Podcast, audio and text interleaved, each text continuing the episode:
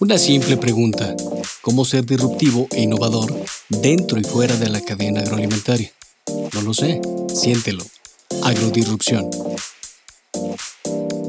Bienvenidos, bienvenidos a otro capítulo más de Agrodisrupción, el podcast creado para compartir procesos, agroemprendimientos, fracasos, éxitos, pero sobre todo en esta temporada cero, ¿qué es aquello que me mantiene dentro del agro aún después de este túnel de oportunidades que muchos llaman COVID? Y hoy estamos con un gran emprendedor, de verdad lo digo de corazón, y qué bueno que estás aquí con nosotros, Héctor Jiménez, Héctor Milo. ¿Cómo estás? ¿Cómo te sientes? Porque acuérdate que no se vale ni bien ni mal. Yo encantado. Muy bien, eh, contento, emocionado. Híjole, el, futuro me emociona muchísimo, entonces. Buenísimo. Estoy de maravilla. Oigan, ¿y por qué también me siento emocionado al tener a, a Héctor acá?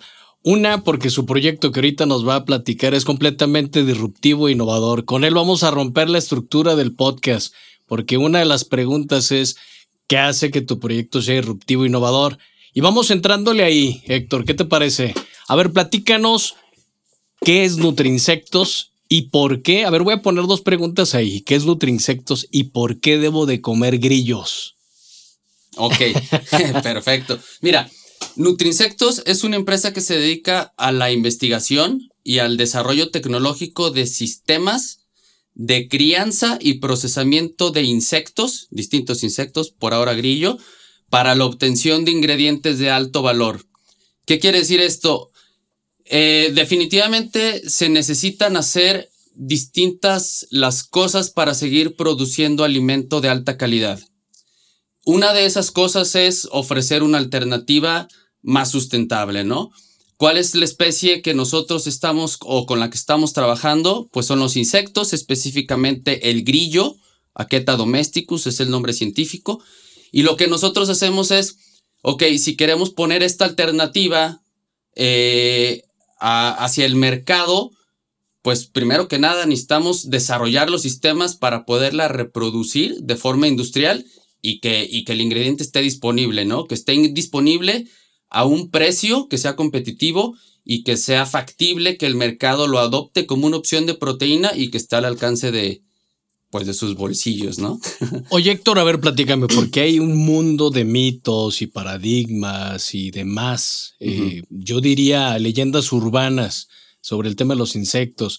Y justo ayer platicaba con una persona y me dice, oye, no, no te sorprendas, nosotros en México la cultura es de comer gusanos, grillos, campamochas y demás. Pero, ¿por qué debo de comer grillos? A ver, sé que es una fuente de proteína, pero honestamente, si me pones un puño de grillos y de entrada lo veo medio raro. Si es diferente, claro que es disruptivo. Claro. Pero tú que eres el experto, ¿por qué? Eh, mira, efectivamente en México, en México, en, el sureste de Asia y en muchas partes del mundo, en África también, eh, la cultura de la entomofagia, que es esta, esta parte de consumir insectos como una fuente de proteína, no es ninguna novedad, ¿no?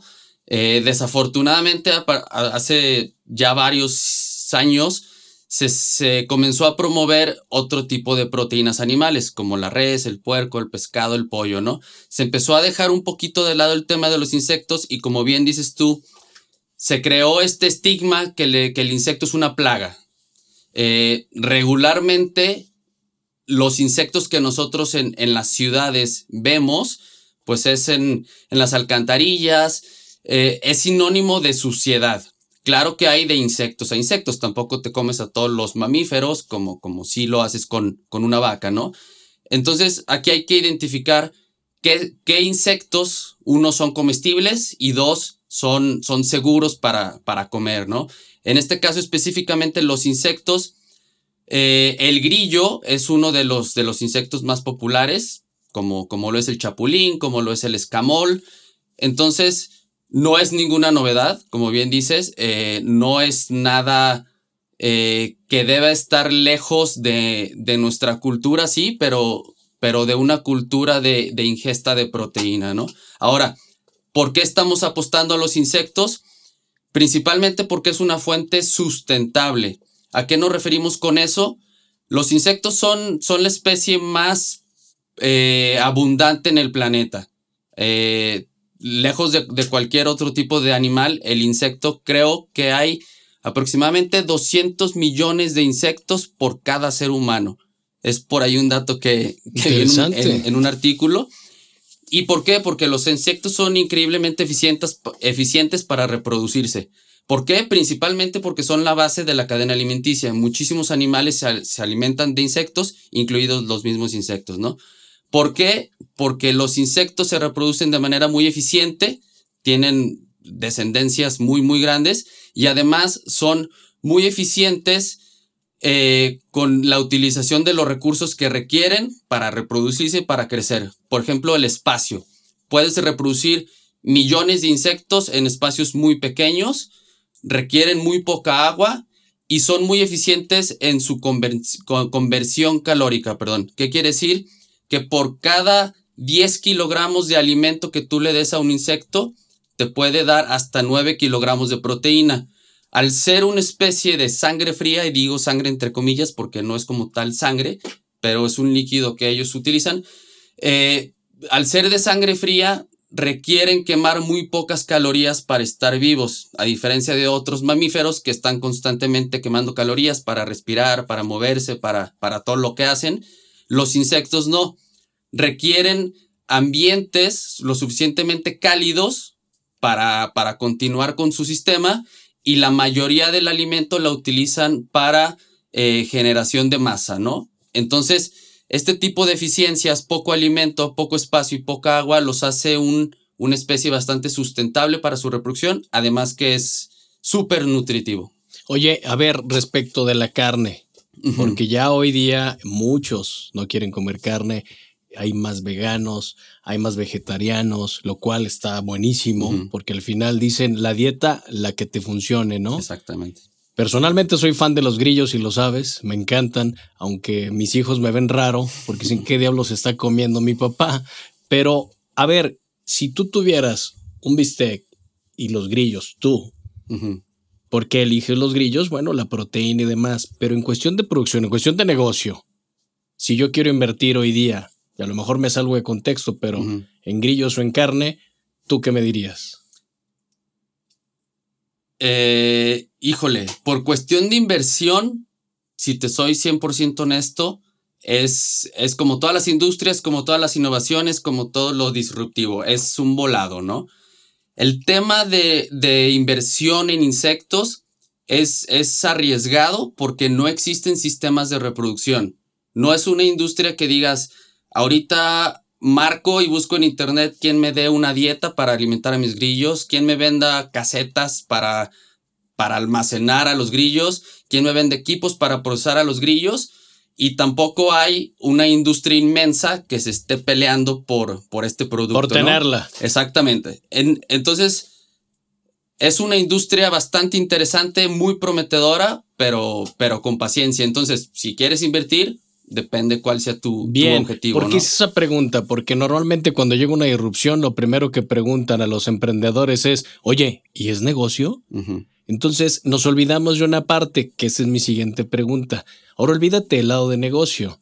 Si yo tengo estas opciones de mantenerme mejor, alimentarme mejor con una fuente de proteína, como lo acabas de decir, sustentable, pues me voy a ir a los grillos, ¿no es así? Definitivamente sí. Ahora, aquí entra el tema o sea, la respuesta corta es sí. El grillo te aporta una proteína más completa, una proteína que tu cuerpo puede digerir más fácilmente. Te aporta hierro, potasio, eh, calcio, B12, omegas 3 y 6.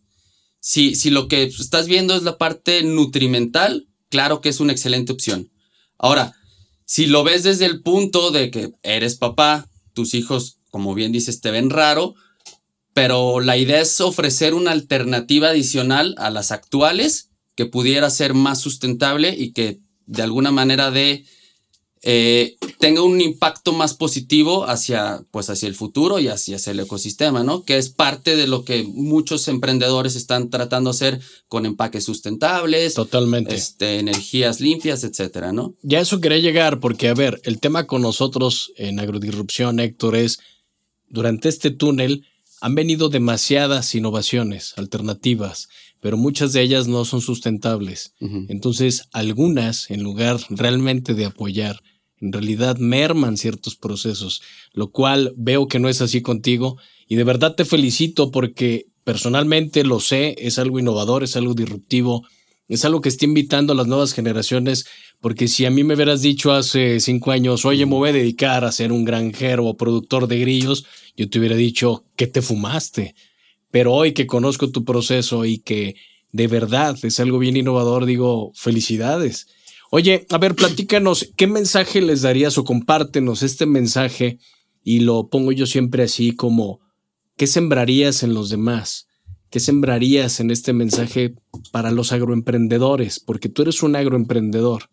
Entonces, ¿qué mensaje les darías? Pero sobre todo basado en tu historia personal, en tus éxitos, en tus fracasos, y en esto que estás innovando, porque definitivamente es algo diferente. Ok, eh, lo que mencionaste hace unos segundos.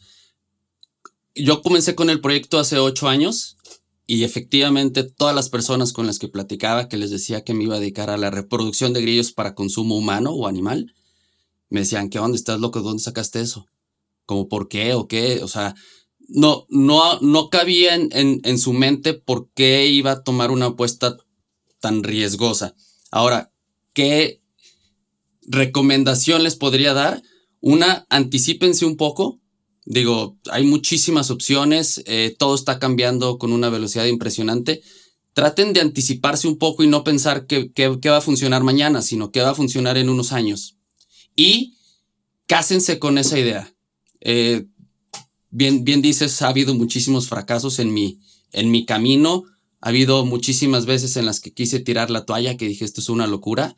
Afortunadamente he tenido gente a, mi alrededor que me ha eh, motivado a, seguir, porque no es fácil, te sientes solo, porque no hay una, una comunidad o un grupo de emprendedores que estemos en esto. Si hay puntos en, en los que te sientes solo, pero te casas con la idea y si existe esa convicción de que estás haciendo algo bueno, algo que vale la pena, por más que pudiera, por más trabajo que pudiera costar, eh, vale la pena intentarlo y vale la pena seguir este, pues trabajando y, luchando para que las cosas funcionen. No renunciar. La realidad es que el camino del empresario, el camino del emprendedor es muy solitario. Sí. Eh, me han preguntado a mí, oye, ¿cuál ha sido lo más difícil, Irán, en estos más de 20 años que tienes en el agro?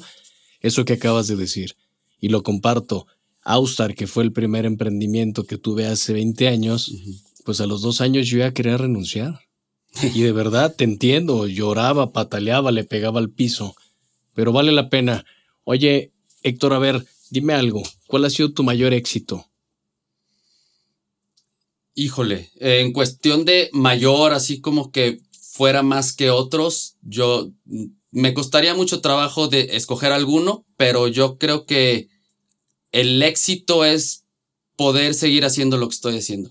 ¿Te apasiona lo que haces? Me apasiona muchísimo y sé que vale la pena y aunque, como dice Elon Musk, aunque las probabilidades estén en mi contra, eh, vale la pena hacer el intento. Totalmente. Hay una frase que me gusta que dice, donde veo el 1%, el 1% a probabilidades, de probabilidades, hay probabilidades. Le pongo el 99% de fe, de, acción y de pasión. Entonces te felicito. Oye, ¿dónde te localizamos, Héctor? En todas las redes sociales, estamos en Facebook, Instagram, Twitter, todo como Nutrinsectos. Afortunadamente, todavía eso está a nuestro favor. Nos pueden encontrar Nutrinsectos con una sola palabra, una sola I latina. Y estamos a la orden para desarrollar proyectos para lo que se les ofrezca. Encantados de platicar y expresar todo lo que estamos, lo que estamos viviendo y lo que estamos haciendo. Pues no me queda más que felicitarte, de verdad, y Cierto es que no es fácil, pero vale mucho la pena. Muchísimas gracias por compartirlo, Héctor, y muchísimas gracias por estar aquí en Agrodisrupción. Gracias a ti, encantado. Saludos. Gracias. Nos despedimos, amigos. Agrodisrupción, su servidor Irán Ibarra, y no me queda más que dejar una pregunta más, ¿Qué es aquello que estoy negando que no me permite emprender y que no me permite vivir con pasión. Muchísimas gracias. Esto fue Agrodisrupción. Su servidor Irán Ibarra, consejero, mentor y agribusiness coach para Latinoamérica. Celebrando 20 años de Austar en México. Más que un insumo, una inversión.